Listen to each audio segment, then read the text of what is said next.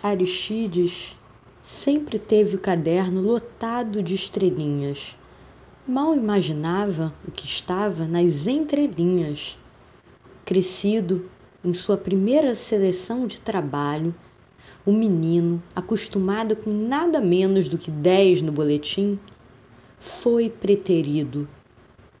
Como chegaria e contaria à mãe que a vida toda foi elogiada pelas notas do filho? Quando garoto, Aristides, o Tide, sempre era citado pelos pais das outras crianças. Você deveria se mirar no seu colega Tide. Ele sim é um exemplo. Na intimidade, Tide ruía as unhas até o sabugo e quase arrebentava os dentes de tanto nervoso antes das provas. Ninguém desconfiava das crises de ansiedade do moço, nem de sua inveja secreta sempre admirou Júlio, o pior aluno da classe. Júlio foi presidente de diretório. Muitas vezes matou aula bolando planos para ajudar os moradores do bairro e organizava as melhores festas para arrecadar fundos.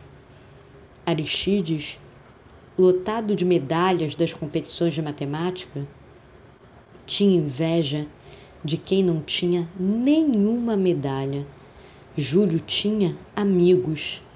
Era querido por todos que, como ele, queriam mudar o mundo lá fora, lá fora da sala de aula. O elevador chegou. Aristides aterrizou. Não tinha sete, mas vinte e um anos.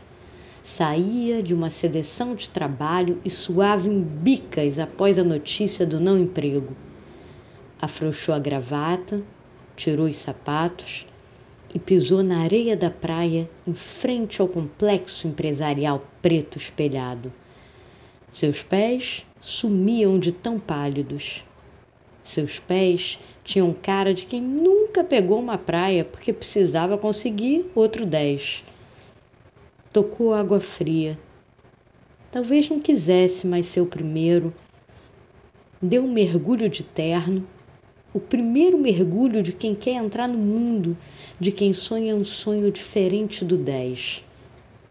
Ainda não entendia de sonhos, mas o mergulho era um deles. Na boca, gosto de sal. Na cara, o sol que não sabia que era tão bom, encharcado de mar e vontade de mudar. Esse foi o primeiro da turma do podcast Estado Crônico, que a gente transforma a crônica da pandemia em crônica, verso, conto, poema. Eu sou a Gisela Gold.